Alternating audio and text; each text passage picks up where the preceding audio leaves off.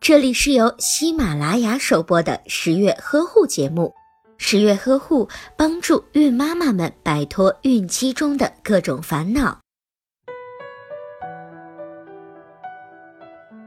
大约在同房后的十四天左右，使用验孕试纸就可以检测出是否怀孕。所以，当发现月经没有如期而来时，女性可以试着用验孕试纸测试一下。虽然验孕试纸的结果是基本准确的，但是我们还是建议准妈妈最好到医院检查一下，这样可以确保怀孕的结果更加的准确。去医院进行检查还有一个重要原因，就是在初次检查时，医生除了判断准妈妈是否怀孕之外，还会确认是否为正常怀孕。